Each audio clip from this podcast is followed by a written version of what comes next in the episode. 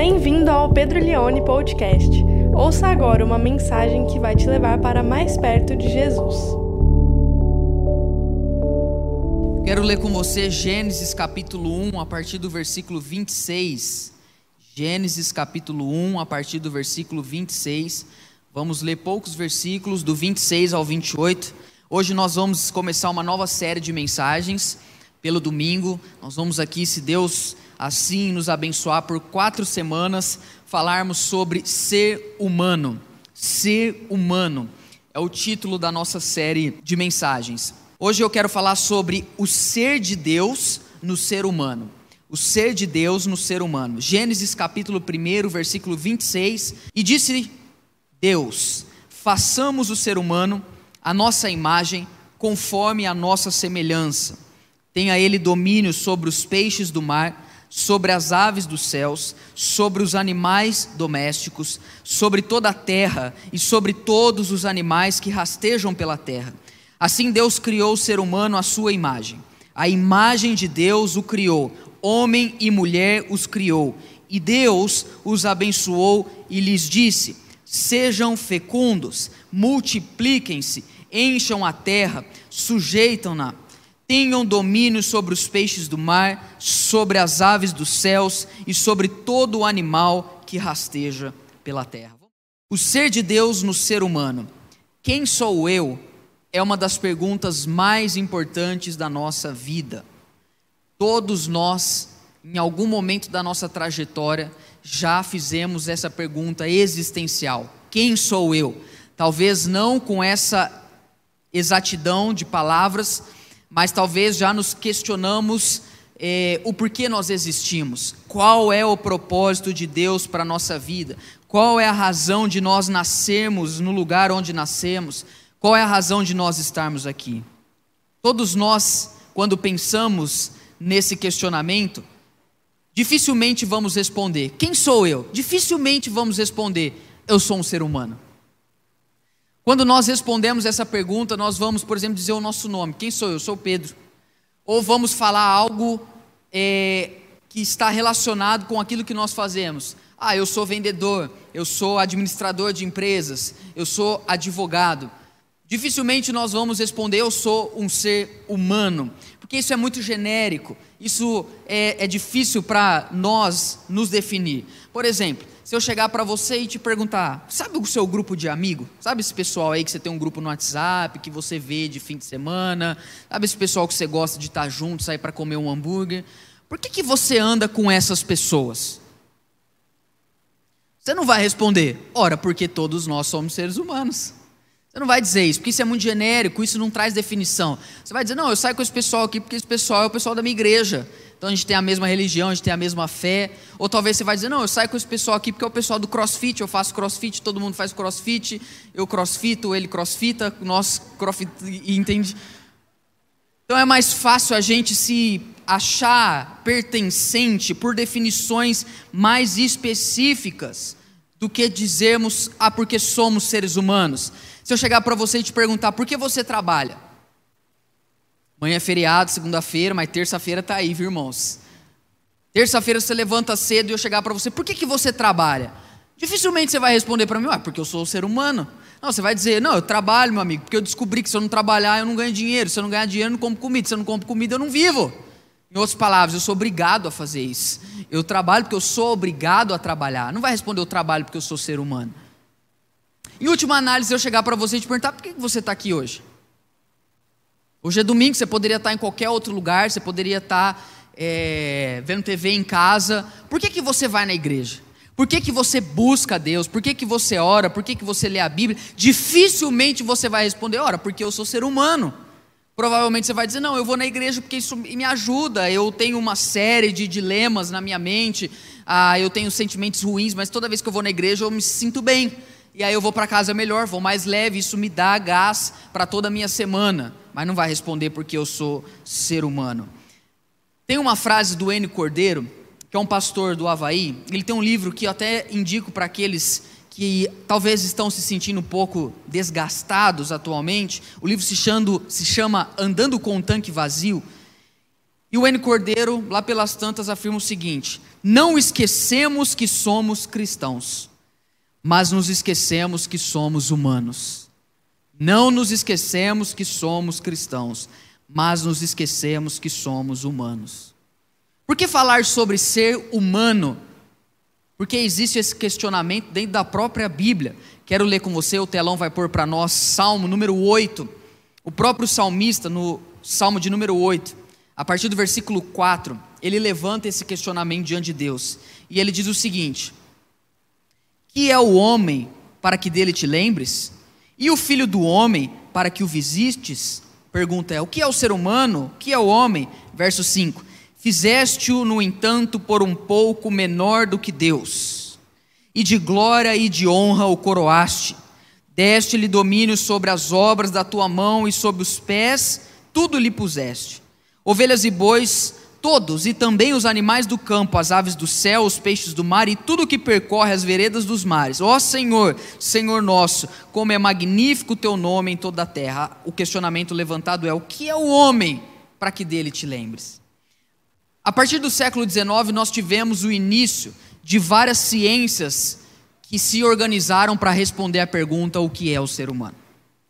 Talvez a mais direta, propriamente dito, é a antropologia, o estudo do homem, para entender o homem no sentido do, do porquê ele existe, ou talvez nem tanto porquê ele existe, mas como ele existe, como ele se manifesta. A antropologia tenta fazer uma análise, grosso modo dizendo, do homem por meio da cultura que ele promove, olhando a cultura, olhando pelo prisma daquilo que ele inventa, que ele cria. A antropologia se debruça sobre isso para entender e responder a pergunta: o que é o homem?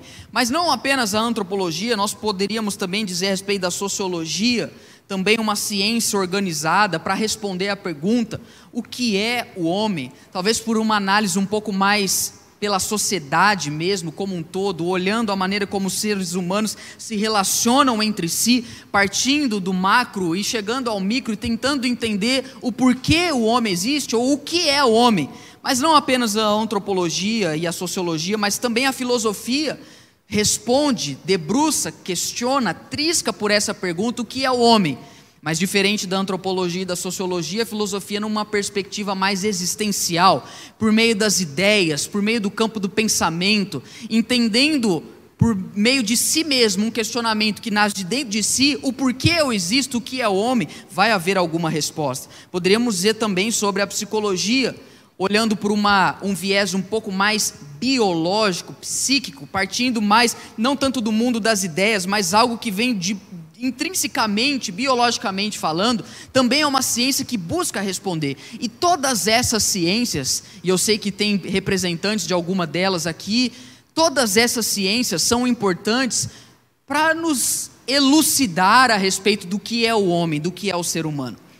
Agora, nós como bons cristãos que temos a Bíblia, a palavra de Deus, deveríamos em primeiro lugar olhar para esse livro e entender o que a Bíblia diz que o homem é. O que a Bíblia diz a respeito do ser humano. E aqui eu quero afirmar algo para você. Eu penso que nenhuma outra fé pode falar tão bem sobre o que é o ser humano como o cristianismo. Afinal, somente o Evangelho nos apresenta um Deus que se tornou homem. Nenhuma outra fé pode nos afirmar tão categoricamente o que é o ser humano como a fé cristã, porque o Evangelho nos revela de um Deus que se tornou homem. E a minha missão nessa noite aqui com você é dois pontos. O primeiro ponto é dizer como Deus fez o homem. E o segundo ponto é como é o homem que Deus fez como Deus fez o homem e como é o homem que Deus fez. Eu quero levar você para Gênesis 2, versículo 7. Vamos ver como Deus fez o homem. E o texto bíblico diz: Então o Senhor Deus formou o homem do pó da terra e lhe soprou nas narinas o fôlego de vida, e o homem se tornou um ser vivente. No sexto dia da criação e no último dia da criação, após Deus criar os animais terrestres, ele cria o homem. Ele cria o homem, e eu acho interessante porque quando Adão ele passa a se tornar um ser ou uma alma vivente, ele olha para tudo e tudo está pronto. Eu penso que é muito simbólico Deus ter feito Adão no final de todas as coisas, como quem diz, em primeiro lugar, Adão, veja só, tudo isso aqui que eu fiz é para você. Você, Adão, vai me ajudar a governar toda a criação. Mas tem uma segunda coisa, Adão, que eu quero que você entenda: eu não dependo de você para fazer nada, porque quando você passou a existir, tudo já estava pronto. Quando nós olhamos para Gênesis 2, esse verso que nós lemos, nós podemos entender aqui que houve duas etapas, como Deus fez o homem. A primeira etapa, a Bíblia diz que o Senhor formou o homem do pó da terra. Deus fez o homem do barro, Deus fez o homem da terra úmida. Isso quer dizer que o homem não está desassociado da criação material. Isso quer dizer que o homem, enquanto ser criado por Deus, ele está de alguma forma conectada com a criação, porque Deus usou como matéria-prima o barro para fazer o homem. Ontem nós lemos aqui no Convergência um texto que Paulo diz que nu nós viemos e sem nada nós também voltaremos. A Bíblia também diz que o homem veio do pó e ao pó voltará. Isso é para que nós possamos entender que nós não estamos desconectados da natureza, não estamos desconexos da criação. Deus nos fez do pó da terra, nós temos uma ligação material com esse mundo. Mas se por um lado nós vemos que Deus criou Adão com a matéria-prima da terra, nós podemos enxergar também que o céu desceu sobre a vida de Adão. E a segunda etapa de como Deus criou o homem, a Bíblia diz que ele soprou o fôlego de vida nas narinas do homem. A Bíblia diz que ele soprou e aí, por causa desse sopro, o homem se tornou um ser vivente. Ora, o que isso significa? Isso significa que se Deus não tivesse soprado o seu fôlego de vida em Adão, Adão poderia ter o seu formato material, mas ele não necessariamente seria um ser vivente. Ou seja, se por um lado Adão é composto de uma parte sua em algo que está vinculado com a terra, por outro lado, uma parte de Adão e Eva e de nós também tem algo de divino em nós, porque Deus soprou o fôlego de vida. Somente Deus pode gerar vida, nós não conseguimos gerar vida. Quando Deus sopra, Adão se torna um ser vivente. Ou seja, em uma só pessoa você tem características da terra e você tem características do céu. Aliás, eu poderia chegar hoje aqui e afirmar algo para você que eu estava pensando enquanto preparava essa mensagem. Talvez uma das razões de nós vivemos dias infernais na terra é porque por vezes nos esquecemos que somos seres celestiais. Eu vou repetir isso. Talvez uma razão porque nós vivemos dias infernais na terra é porque, como seres humanos, nós esquecemos que há coisas divinas em nós e que nós somos feitos à imagem e semelhança de Deus. Se nós vivermos conforme isso, talvez os nossos dias, a nossa sociedade, a nossa civilização seria muito diferente. Pobre é o homem que só pensa nas coisas materiais. Nós precisamos disso. A água, é algo material. O meu corpo precisa disso, porque o meu corpo ele tem a ver com as coisas da natureza. Mas pobre é o homem que pensa que a vida se resume somente em coisas materiais. Ele se esquece que nele há algo de divino, há o fôlego de vida, o sopro de Deus. Ora, e é por esse sopro divino de Deus na vida do homem que nós podemos entender que o homem ele herda algo do próprio Deus. E agora eu quero levar você de volta ao texto comigo, primeiro que nós lemos. É, Gênesis capítulo 1, verso 26. E Deus disse: façamos o ser humano a nossa imagem e conforme a nossa semelhança. Agora eu quero já ir para a segunda parte da mensagem. Como é o homem que Deus fez?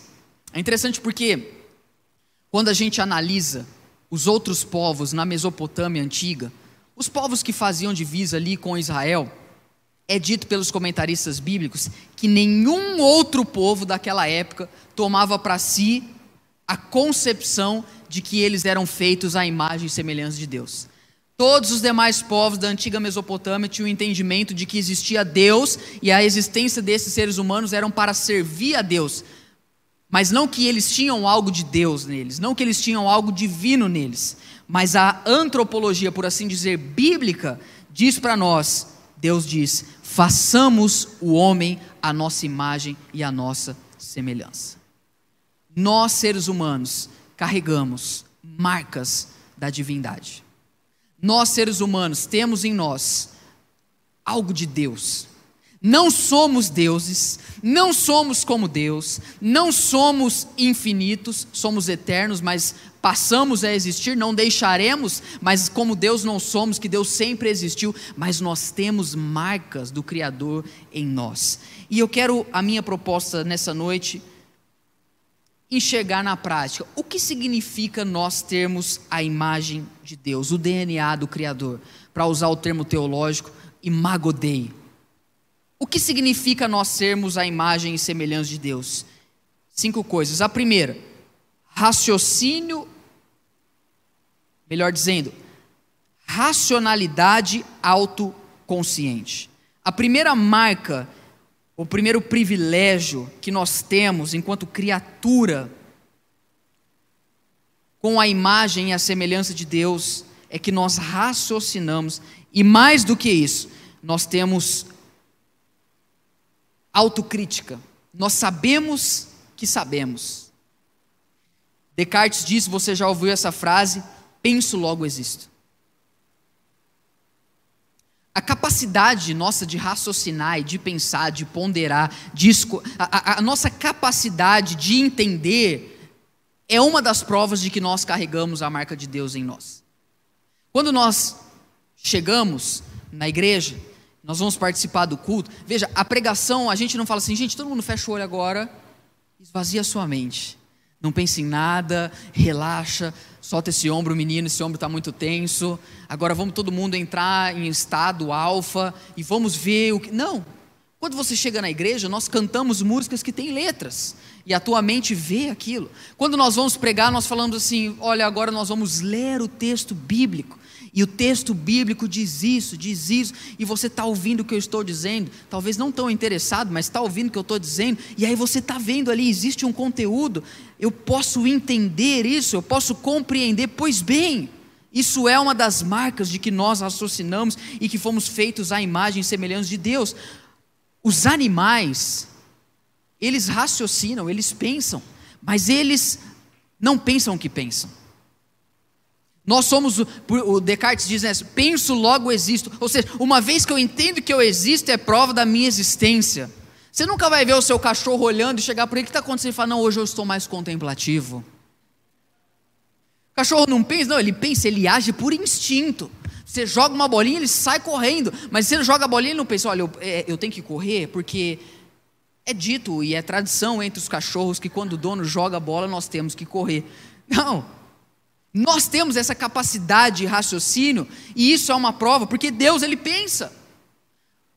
Infelizmente, muitos cristãos eles se relacionam com Deus como se Deus fosse uma força cósmica. E parece que eles querem de alguma forma telepática falar: "Não, quando você vai orar, você, por que que orar é difícil? Porque orar é argumentar com Deus. Olha as, as orações do Antigo Testamento, vê que como eles oravam, eles argumentavam: "Deus, o Senhor disse isso na tua palavra" é algo lógico. Então, essa é a primeira marca de que nós somos seres humanos, nós temos autocrítica, nós conseguimos olhar para nós e falar: Isso aqui não está legal. E aliás, meus irmãos, deixa eu dizer algo para você: muitas coisas só vão mudar na sua vida. Não porque alguém vai pôr a mão na sua cabeça e vai fazer uma oração forte. Embora talvez a gente gostaria que as coisas fossem assim. Ah, como de nós não gostaríamos de participar de uma corrente de oração de sete semanas e de repente tudo mudar. Mas tem coisa na nossa vida que só vai mudar quando a gente abrir a palavra de Deus, entender as verdades do Evangelho, compreender isso, raciocinar, aplicar na nossa vida, mudar as nossas atitudes. E aí as coisas começam a mudar, porque Deus nos fez seres pensantes. Uma fé que não pensa não é uma fé bíblica. Um cristão que não raciocina desonra a Deus, porque Deus nos fez seres capazes de pensar. Quantos gostam de pensar? Amém, eu creio que é verdade. Segunda coisa, segunda marca de que nós somos feitos à imagem e semelhança de Deus, nós temos a capacidade de fazer opções ou escolhas morais. Temos a capacidade de fazer escolhas morais. Quero ler com você agora é, Gênesis capítulo 2, a partir do versículo 16. Gênesis 2, 16 diz assim o texto bíblico. E o Senhor Deus ordenou ao homem: De toda árvore do jardim você pode comer livremente mas da árvore do conhecimento do bem e do mal você não deve comer, porque no dia em que dela comer, você certamente morrerá. Ora, a Bíblia não diz muito, mas nós, quando lemos Gênesis 1, 2 e 3, entendemos que Deus faz o jardim do Éden, coloca Adão ali para governar e tinha duas árvores no centro desse jardim. A primeira árvore era a árvore da vida cuja qual o homem podia se alimentar. A árvore da vida, ó, eu vou falar isso, muita gente não sabe. Então presta atenção. A árvore da vida representa ou representava a vida de Deus sustentando Adão e Eva. Eles tomavam desse fruto como quem diz: o sustentador da nossa vida é Deus, Ele é quem nos mantém como seres viventes. A segunda árvore é a árvore do conhecimento do bem e do mal. Essa árvore era a única árvore do jardim que o homem e a mulher não podiam tomar e comer do fruto. Por que, que existia essa árvore? Essa árvore existia como um objeto que Deus usou para promover liberdade e a capacidade de Adão e Eva exercer a sua escolha moral. Deus disse para ele: Não coma dessa árvore, mas agora é você que decide. Porque seres criados à imagem e semelhança de Deus têm liberdade e têm capacidade de escolher entre o certo e o errado. Por que, que foi uma árvore? Não poderia ser outra coisa, não podia. Era algo tão simples, tão simplório, tão singelo.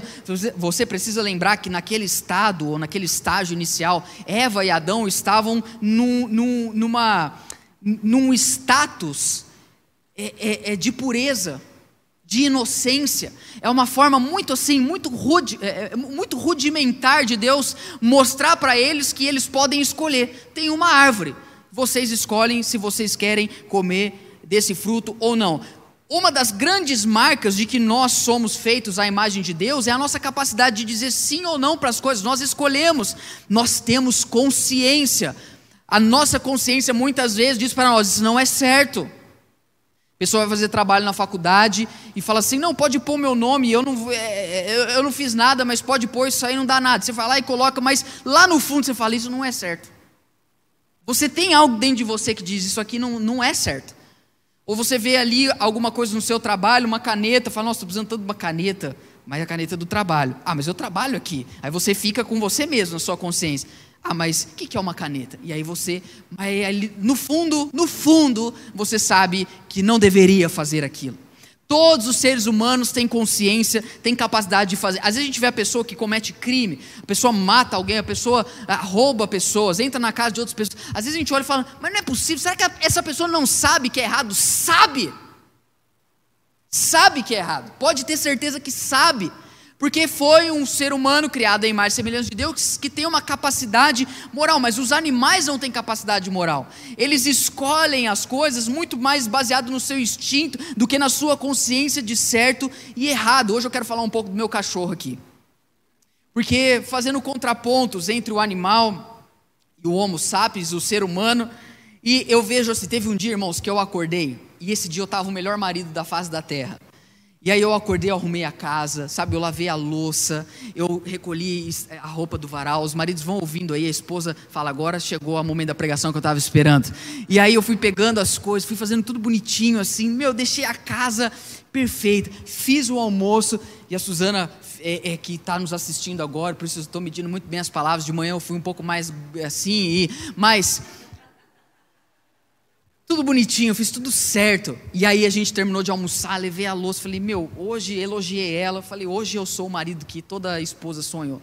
E aí agora estava dormindo. E aí eu abri a porta assim do corredor, ela estava no banheiro arrumando o cabelo, e eu fui dar tchau para ela porque eu ia vir aqui para a igreja, mas estava ventando muito. Eu abri a porta do corredor e esqueci de fechar. Estava ventando.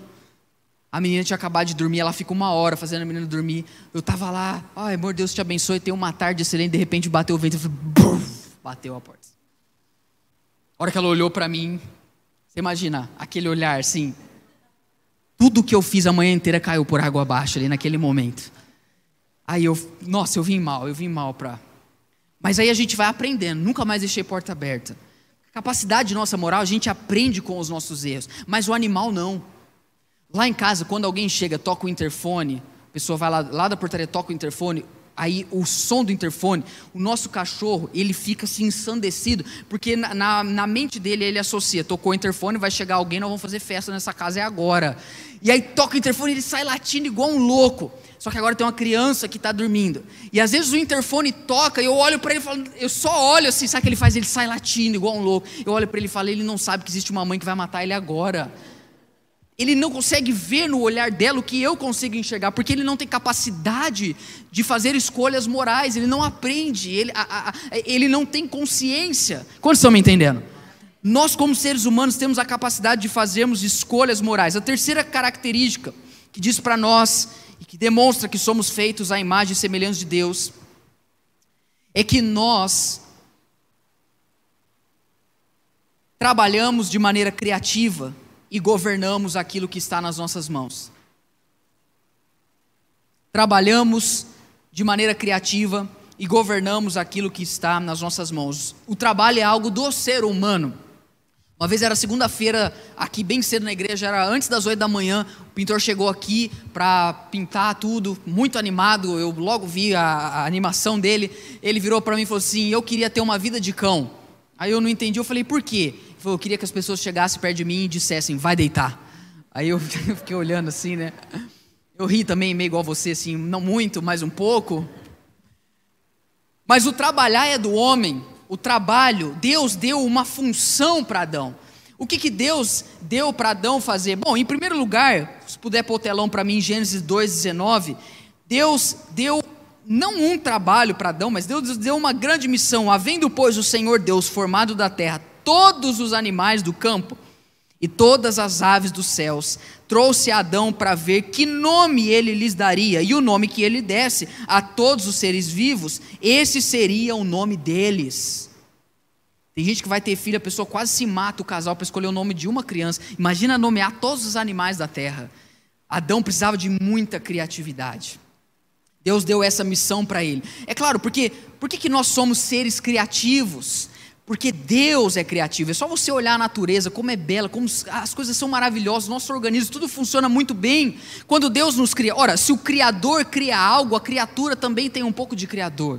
Todos nós podemos fazer algo e exercer a nossa criatividade. Aliás, em 2020, quantos de nós talvez não olhamos para o nosso trabalho e pensamos: olha, esse ano o negócio está feio. A minha área foi muito prejudicada, Pedro. Talvez você possa dizer. A minha área foi muito prejudicada. Ou talvez você está ali na tua empresa e você vê que as coisas não estão indo do jeito que você gostaria. Ou você se sente num, numa temporada que não está muito inspirado em fazer as coisas, não tem muitas ideias, não tem muitos projetos. Todas as vezes que você se sentir amarrado em alguma situação, eu quero lembrar você: você possui a imagem e a semelhança de Deus. Deus coloca criatividade na sua vida. É impressionante quando nós somos inspirados por Deus, Deus nos leva a fazermos muitas coisas. E criatividade, eu aprendi, é nada mais do que a arte de esconder as fontes. O que é a criatividade? Você pega um pouco de cada coisa e transforma algo ali que tem um pouco a ver com você. Adão ele nomeou todos os animais da terra, mas mais do que isso, ele também tinha um trabalho de governança, ele tinha que cuidar do jardim. Olha, Gênesis 2,15, se puder pôr para nós, o texto bíblico diz: E Deus tomou o homem e colocou no jardim do Éden para cultivar e guardar. Adão tinha duas funções. Cultivar, aqui a palavra do hebraico, traduzindo ao pé da letra, é trabalhar. E guardar é observar. Adão tinha que cuidar do jardim do Éden. Era a responsabilidade dele. Ele iria governar tudo aquilo. Deus falou para ele: Você que vai ser responsável pelo jardim. Aliás, eu, hoje eu estava pensando, é muito provável que eles tenham caído na tentação quando Satanás vem por meio da serpente, porque não era para a serpente estar na árvore ou perto da árvore do conhecimento do bem e do mal. Adão, em algum momento ali, ele teve um descuido, ele não vigiou, ele não governou bem, e por causa disso foi levado ao erro. Nós fomos, como seres criados por Deus, nós, irmãos, fomos chamados para cuidar da criação. Nós, fomos, nós somos responsáveis pela natureza. Nós somos responsáveis pelo meio ambiente. Nós somos responsáveis por questões climáticas. Por isso que nós, como cristãos, devemos sim nos preocupar, nos envolver, refletir conversar sobre essas questões. Eu fico pensando no celular, nós criamos o celular. Olha a nossa criatividade, isso aqui resolve a nossa vida. É impressionante, mas nós temos que criar, mas nós também temos que governar. O problema é que nós criamos algo que está nos matando. Nós mesmos criamos algo que está nos deixando mais ansioso, que está nos deixando mais depressivo, que está nos deixando mais preguiçoso. Nós criamos algo que está nos deixando mais invejosos. Porque não sabemos governar, mas uma das marcas do Imago Dei em nós é que nós precisamos governar tudo aquilo que Deus colocou nas nossas mãos. Quarto, característica que reflete a imagem de Deus em nós, a nossa capacidade de relacionamentos de amor. Quando eu olho para a Bíblia, eu vejo que Deus ele cria Adão. E é interessante porque olha o que, que Adão tinha no jardim. Primeiro, Adão tinha Deus. A Bíblia diz em Gênesis 3 que no final de todo dia Deus vinha conversar com Adão. Segundo, Adão tinha trabalho, Adão tinha vocação, Adão tinha ocupação, ele não estava entediado no jardim. Terceiro, Além de Adão ter Deus, ter vocação, Adão não tinha pecado. Ele vivia num estágio de perfeição. E mesmo assim, o próprio Deus olha para ele e fala: Não é bom que o homem esteja só. Mas Deus não estava lá, Deus estava lá. Mas por que Deus nos criou? Me parece que o Pai, o Filho e o Espírito, em toda a eternidade, eles existem eternamente, as três pessoas do único Deus, como disse S. Lewis, transbordou de amor e criou cada um de nós. Deus não nos criou porque ele estava solitário. O Pai, o Filho e o Espírito existem eternamente. Deus não nos criou porque ele precisava demonstrar a glória dele para outras pessoas. Porque não, nós nós quando demonstramos a glória de Deus, só demonstramos algo que já é real. Nós não manifestamos, nós revelamos a glória de Deus. Por que, que Deus nos criou? Deus não nos criou porque Ele precisava ser adorado, porque Ele já era adorado pelos anjos que Ele criou muito antes de nós. Deus nos criou porque Ele transbordou em amor e porque Ele quis fazer isso. Agora Adão estava solitário porque ele não tinha alguém como ele. Ele tinha Deus, ele tinha uh, estágio original, ele tinha ocupação, mas ele não tinha alguém como ele para ele se relacionar com laços de afeto. No entanto, que quando ele se acorda de que Deus fez ele dormir no sono profundo, ele diz: Agora sim, essa é osso dos meus ossos, é carne da minha carne. E aí o texto termina dizendo no capítulo 2: Por isso deixará homem, pai e mãe, se unirá à sua mulher. Nós amamos como Deus ama, como Deus se ama em si. Nós, como seres humanos, temos essa capacidade. Por isso, presta atenção nisso. Todas as vezes que nós deixamos de amar, ou por ódio, ou por indiferença, nós estamos deixando de ser como Deus é. Toda vez que nós deixamos de amar as pessoas, nós estamos agindo muito mais como alguém que carrega uma marca satânica do que alguém que é portador da imagem e semelhança de Deus. Cada pessoa tem a imagem de Deus. Pedro, aquele cara que está preso, sim, ele foi criado à imagem e semelhança. Aquele cara que está ali na sarjeta, todo sujo, sim, ele foi criado à imagem e semelhança de Deus. Por isso que nós amamos e servimos todas as pessoas, muito além do porquê ela merece, mas porque ela carrega a imagem do Criador. Quinta e última coisa que transmite que nós fomos criados à imagem e semelhança de Deus nós temos uma fome ou uma sede insaciável pela presença de Deus. Nós temos uma sede insaciável. Deus nos criou assim. O A.W. Tozer, comentando um pouco sobre a criação, ele diz que quando Adão se torna um ser vivente, é como se Deus falasse para ele: Olha, está vendo tudo isso aqui que eu criei? Isso aqui é para você. Essas árvores, esses animais, toda essa criação eu fiz por você. O A.W. Tozer dá um passo a mais, faz uma, uma ilação, né, um pensamento dele, como que Deus também dissesse: Você está me vendo? Você está me enxergando? Eu também criei você para que eu pudesse ser seu, para que você pudesse se relacionar comigo. Não é só a criação, o Criador também quer ter uma relação com você. Todos nós, seres humanos, temos essa consciência de algo maior. Tem uma fome dentro de nós, tem uma sede dentro de nós. Na verdade, nós somos seres desejantes. Nós desejamos as coisas, porque Deus nos fez assim. Logo que nascemos, desejamos o leite materno, somos saciados. Quando o nosso corpo começa a evoluir mais, desejamos o sexo, Deus nos deu o casamento. Quando nós estamos de barriga vazia, desejamos comer, Deus nos deu o alimento. E nós também desejamos algo, só que presta atenção, não fomos feitos apenas da matéria, do pó da terra, mas o sopro de vida também foi soprado em nós. Então nós não temos apenas desejos pelas coisas da terra, nós desejamos coisas celestiais. Nós também desejamos Deus. O problema e pobres são os homens que tentam se fartar do desejo divino por meio de coisas terrenas.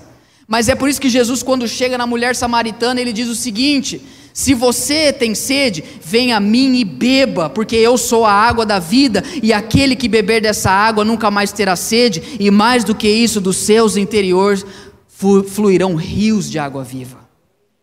Só o ser humano tem essa consciência sobre Deus. Os animais não têm isso. Eu quero terminar contando para você algo que eu faço muitas vezes lá em casa.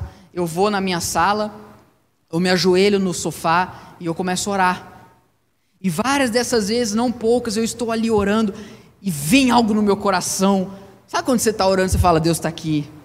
Não que a gente busca orar por sentir, mas a presença de Deus é perceptível. Nós sabemos que Ele está ali, e às vezes eu estou ali orando e eu falo, meu Deus, que, que momento glorioso! Deus está aqui, eu estou me relacionando com Ele.